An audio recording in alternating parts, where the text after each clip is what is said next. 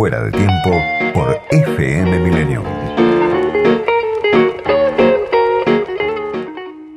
Para hablar de uno de los temas que nos preocupan habitualmente en este espacio, las cifras de pobreza, las cifras de, de desocupación, cómo impacta la pandemia después de la crisis de los años de Macri sobre la mayor parte de la población, los sectores más vulnerables. Ya está del otro lado de la línea Daniel Arroyo, el ministro de Desarrollo Social de la Nación. Daniel, soy Diego Genud, gracias por atenderme. Un gran gusto, Diego. Para mí también. Bueno, primero hablar de eh, una novedad de los últimos días, anunciada ya hace algunas semanas por, por el gobierno, pero que se hizo efectiva en los últimos días. Eh, me contarás vos mejor. Ya la ampliación de la tarjeta alimentar para las madres de casi 4 millones de chicos, ¿no? Las madres de, con chicos y chicas de hasta 14 años. Son 130 mil millones de pesos adicionales a lo que se había destinado eh, en, principio para, para este programa de la tarjeta alimentar. Eh, contame o contale a la audiencia cómo está llegando eh, esta ampliación a partir de la tercera semana, según tengo entendido, de, de este mes se empezó a pagar. Sí, la tarjeta alimentar hasta acá era para madres con chicos hasta 6 años, ahora lo ampliamos hasta 14 años, eran 1.900.000 chicos y pasan a ser casi 4 millones de chicos. Básicamente acá hay dos objetivos, uno es mejorar la calidad nutricional, fomentar el consumo de leche, carnes, frutas y verduras. Estamos ante un serio problema de calidad nutricional, se está comiendo muchos fideos, harina y arroz en la cobertura alimentaria que hacemos nosotros poca leche, carne, frutas y verduras, tiene que ver en parte con el precio de los alimentos, ese es un objetivo, y el otro objetivo es ampliarlo hasta 14 años, porque tenemos 57% de pobreza en los chicos hasta 14 años, la tarjeta ahora pasa a ser de 6 mil pesos para la madre que tiene un chico hasta 14 años, de 9 mil para quien tiene dos y de 12 mil para quien tiene tres o más chicos.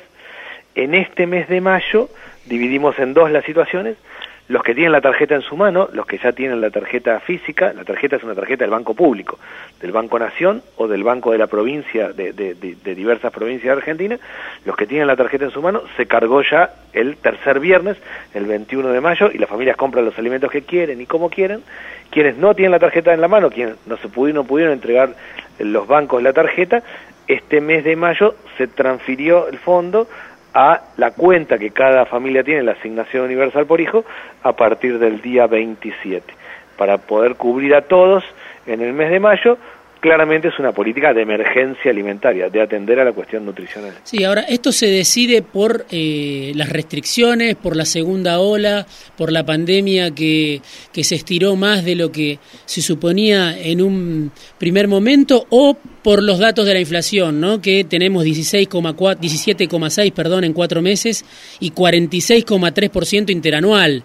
Eh, si uno mira el crecimiento de los alimentos, pero también de otros rubros, claro, impacta muchísimo. Digo, ¿es la inflación o es la pandemia? ¿Cuál, ¿Cuál de los dos motivos es el que genera este programa, que obviamente es un programa paliativo de reducción de daños, ¿no? Es claramente un programa paliativo. Los dos. Primero, las nuevas restricciones. Nosotros tenemos en total en Argentina 10 millones de personas que reciben asistencia alimentaria. Cuando hay más restricciones de, de, actividad, sobre todo del sector informal, sobre todo en la construcción y el textil, hay más demanda de asistencia alimentaria. Una parte tiene que ver con las restricciones. Lo que nos pasó en los últimos tres meses, yo todavía no tengo los datos de estos últimos días de restricción más dura, pero lo que nos pasó en los últimos tres meses es que aún habiendo más actividad económica, más changas de construcción y textil, no bajó la cantidad de gente en los comedores. La gente hace las dos cosas el peón del Banil termina ganando 700, 800 pesos por día, el oficial, el más armadito, 1200, 1500 pesos, esta persona hace changa y también va al comedor para estirar por el precio de los alimentos. O sea, tenemos un tema de restricciones y de precio de los alimentos. ¿Qué pasó con la tarjeta? Que para mí e, ese es un punto importante. En abril del año pasado, 62% de las compras eran leche, carne, frutas y verduras. En abril de este año 50%. Llegamos a estar peor, llegamos a estar 40 y pico, 50%. Eso marca el problema del precio de los alimentos, lo que hacemos con esta ampliación es buscar mejorar la calidad nutricional y atender la emergencia en un contexto donde claramente hay restricciones al movimiento producto de la segunda ola. Sí, para los que seguimos la política, obviamente e, el anuncio estuvo cruzado por la rápida reacción de los movimientos sociales que yo creo están identificados con el gobierno, ¿no? Juan Grabois, por un lado, que escribió una nota diciendo que la tarjeta alimentar no es justicia social, y Emilio Pérsico, ¿no? que también eh, difundió un video planteando sus puntos de vista. Yo digo, primero lo político te pregunto, después quiero, quiero hablar sobre el debate de fondo, pero digo, más allá de que el, debate lo considero muy válido, había muchas de las cuestiones que planteaban Grabois y, y Pérsico que me parecen atendibles, eh, discutibles, incluso este, creo que comparto en, algunos casos, pero digo, para el que está fuera de, de, la, de la discusión entre la dirigencia política, sorprende ¿no? que termina obturando el impacto de un anuncio eh, la crítica de, movimientos sociales que forman parte del oficialismo o que están directamente eh, en el gobierno, como es el caso de, Emilio Pérsico, que es secretario de Economía Social. Mi pregunta, digo, ¿no hay una, un espacio de discusión previa con los movimientos sociales, con estos sectores? ¿No están enterados ni los funcionarios de un anuncio como este?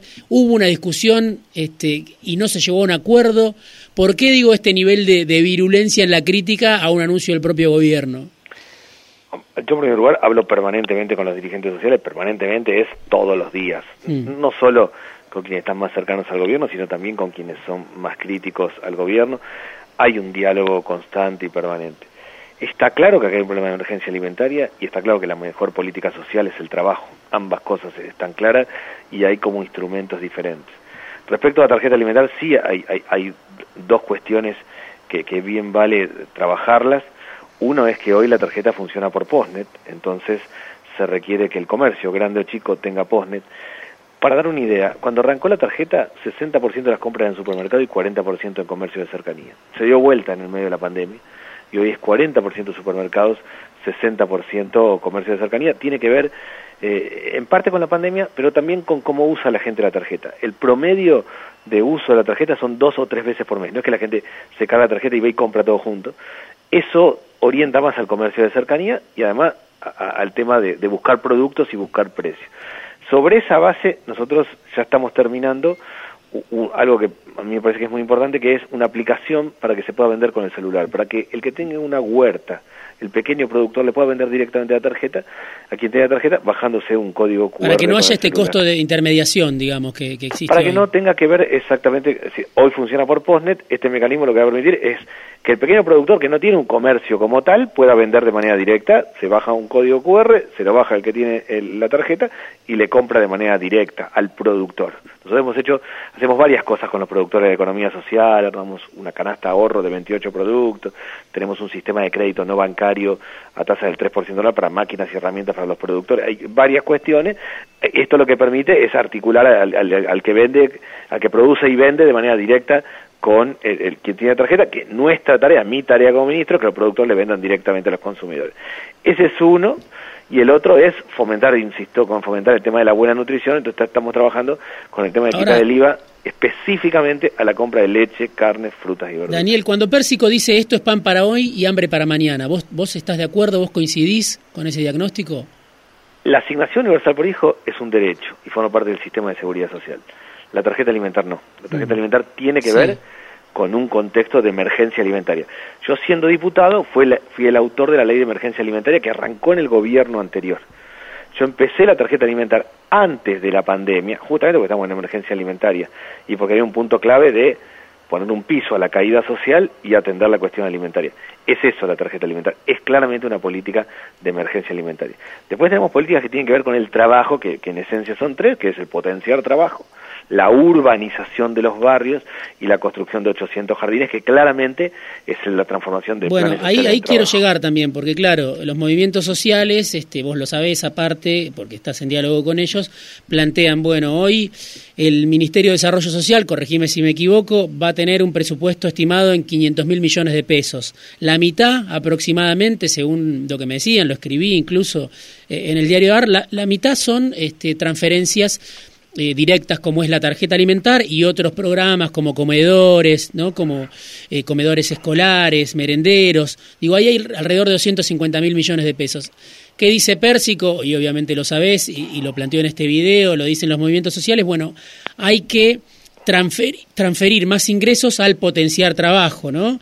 que alrededor de hoy, hoy tiene alrededor de 100 mil millones de pesos. Digo, hay, hay una cuestión de, de cómo se asignan esos recursos, cuál es la prioridad, y según ellos hay que apostar más a, generar trabajo, porque vos tenés una transferencia de ingresos que por un lado es la tarjeta alimentar y por otro lado es la UH, ¿no? Eh, una familia puede recibir, no sé, alrededor de 20 mil este, pesos por mes, que no es mucho comparado con, con, con, lo que está la canasta básica alimentaria, que sale tres veces más, pero ellos dicen esto hay que volcarlo al trabajo. ¿Por qué eso no se hace? ¿Es por la emergencia? ¿Se puede hacer en algún momento? Eh, ¿Cuál es el debate, digamos, que, pareciera este, muy de fondo, como, como lo plantean los movimientos sociales? Dicen, ¿es esto o es lo otro? Si no, nos estamos equivocando mal, ¿no? Primero es la emergencia y después está haciendo un cambio. El año pasado fue 80% asistencia alimentaria y 20% trabajo el presupuesto. Este año mm. termina siendo 50 y 50. Mm. O sea, trabajo es potenciar trabajo, eso no, hoy más de 920 mil personas que arrancan cobrando la mitad del salario mínimo, que son 12.200 pesos ahora en el mes de mayo, que acceden a un mecanismo de máquinas y herramientas, yo recorro todo el tiempo, experiencia bien interesante de potenciar trabajo, y que además tienen capacitación para llevarlo adelante. Esa es una parte de la línea de trabajo. La segunda es la urbanización de las villas, barrios y asentamientos. Es un área que no estaba en el Ministerio de Desarrollo Social, que la transfirió el presidente a nosotros hará más o menos cinco o seis meses, constituimos un fideicomiso. Yo estoy aplicando una ley, una ley que eh, creó un registro que se llama RENAVAP, Registro Nacional de Barrios Populares. La Argentina tiene 4.400 barrios populares, barrios donde no hay agua, donde no hay servicios básicos, donde hay hacinamiento, donde viven 4 millones de argentinos. Mi tarea es urbanizar de a 400 barrios por año. Lo empezamos, no, no, no, no se estaba ejecutando eh, esa política, la, la, estamos llevando adelante, estamos urbanizando de a 400 barrios por año. Ahí se combina derecho y, trabajo. Es el derecho al hábitat, que es tener agua, tener servicios básicos, tener espacio público, tener cocina y baño, el tablero de electricidad para evitar que tengamos tantos problemas de incendios en las casas, pero además es un montón de gente, es el derecho y es un montón de gente trabajando. Con los jardines de infantes, que es la tercera política, es lo mismo. 800 jardines de infantes estamos llevando adelante. Es el derecho a la primera infancia, una forma de achicar la desigualdad y la pobreza en Argentina, que todo vaya en jardín al jardín maternal de 45 días a dos años cuando la madre o el padre trabajan y al jardín, sala de 3, 4 y 5 años, para achicar la desigualdad en los más pobres, en, donde hay mayor nivel de pobreza, que es los más chicos, y eso es trabajo, gente construyendo jardines y maestras jardineras. Si uno ve el esquema presupuestario, este año es 50 y 50. Está claro que hay una emergencia. El año pasado fue 80-20. El eje central es transformar planes sociales en trabajo. Ahora, la tarjeta alimentaria, entonces vos decís, es eh, una herramienta transitoria como lo fue el IFE. Eh, no va a quedar como algo permanente, porque me parece no que parte del sistema de seguridad social no forma parte del sistema de seguridad social, sí forma parte del sistema de seguridad social la asignación universal por hijo. La asignación universal por hijo es el espejo del salario familiar. Si una persona que tiene trabajo formal y tiene chicos hasta 18 años, cobra salario familiar, que se llama asignaciones familiares. Quien no, la asignación universal por hijo. Si consigue trabajo formal, sale de la asignación y cobra salario familiar. Al revés, si queda sin trabajo, deja de cobrar salario familiar y cobra asignación universal por hijo. Eso forma parte del sistema de seguridad social. La tarjeta alimentaria forma parte de la emergencia. La emergencia no es que arrancó con el COVID, con la pandemia, si no arrancó antes y por eso lo llevamos adelante y es claramente una política de emergencia. O sea, el objetivo es que la tarjeta alimentar deje de existir eh, antes de que termine. El objetivo es transformar planes sociales en trabajo y mm. que el eje central de la política social sea el trabajo. En este contexto de estos niveles de pobreza, de malnutrición y de segunda ola y de restricciones, está claro que la tarjeta alimentar es un instrumento clave para atender la situación, pero el objetivo es transformar planes sociales de trabajo. Daniel, ¿qué pasa con el plan de desarrollo humano integral? Eh, un plan que habla de crear trabajo, de repoblar el país, se habla de 4 millones de puestos de trabajo, de relocalización de industrias, obviamente de, trabajo en, en, comunidades rurales. ¿Esto tiene financiamiento, no tiene financiamiento? ¿Está contemplado por, por el Ministerio, por el una gobierno? Una parte eh, es un proyecto integral, que una parte es lo que yo dije antes, o sea... Una parte es el RENAVAP una parte es el RENAVAP, mm. más el potenciar trabajo, más el tema de espacio de primera infancia, porque en cada uno de esos lugares tiene que haber un espacio de primera infancia. Una parte es eso. La otra parte tiene que ver con el tema de la relocalización, que ese es el punto importante y donde nos faltan más políticas públicas, que tiene que ver no solo con utilizar tierras productivas. La Argentina, si uno agarra un mapa de la Argentina, el conurbano bonaerense así Buenos Aires, lo que llamamos el AMBA, que hoy se habla permanentemente del AMBA, es el 1% del espacio físico. Uno agarra un mapa, es un puntito en el mapa. En ese puntito en el mapa vivimos casi 16 millones de personas. Más de un tercio de la población argentina vive en el 1% del territorio. el, repensar el esquema de, lo productivo tiene también que ver con la relocalización. Este, está muy concentrada el territorio en la Argentina y quedó muy demostrado en el marco del COVID. Bueno, muchas de esas políticas son las que hay que extender y que hay que ampliar. Nosotros tenemos, sacando el tema alimentario, esas tres bases de políticas vinculadas al trabajo y políticas que tienen que ver con el ámbito rural, donde a mí me parece que nos falta más, nos falta más desarrollo en lo que tiene que ver con la ruralidad, el desarrollo de actividades productivas rurales. Un punto que encaramos en el Ministerio es que el Ministerio tiene la Secretaría de Niñez y Adolescencia y Familia, o sea, la que sería Niñez, que fue en su momento el patronato de niños y que en general las familias donaban tierras al patronato, estoy hablando de varios años, tenemos muchas colonias que las encaramos nosotros del Ministerio en las tierras que son de la Secretaría de Niñez, que fueron donadas históricamente y que son tierras productivas que estamos llevando adelante con esa lógica. Daniel, eh, esta semana también se conocieron datos de la UCA, ¿no? Sobre el desempleo, que según la UCA, el desempleo real está en 28,5% a fines de 2020. Bueno, son datos que coinciden también con, con, informes de centrales sindicales. Digo, hace cinco años te, te, hice una entrevista, recién empezaba el gobierno de Macri, ya va septiembre de 2016, hoy la estaba repasando, vos decías, el gobierno de Macri tiene un modelo de país al que le sobran 20 millones de personas. La pobreza estaba en ese momento en el 32%.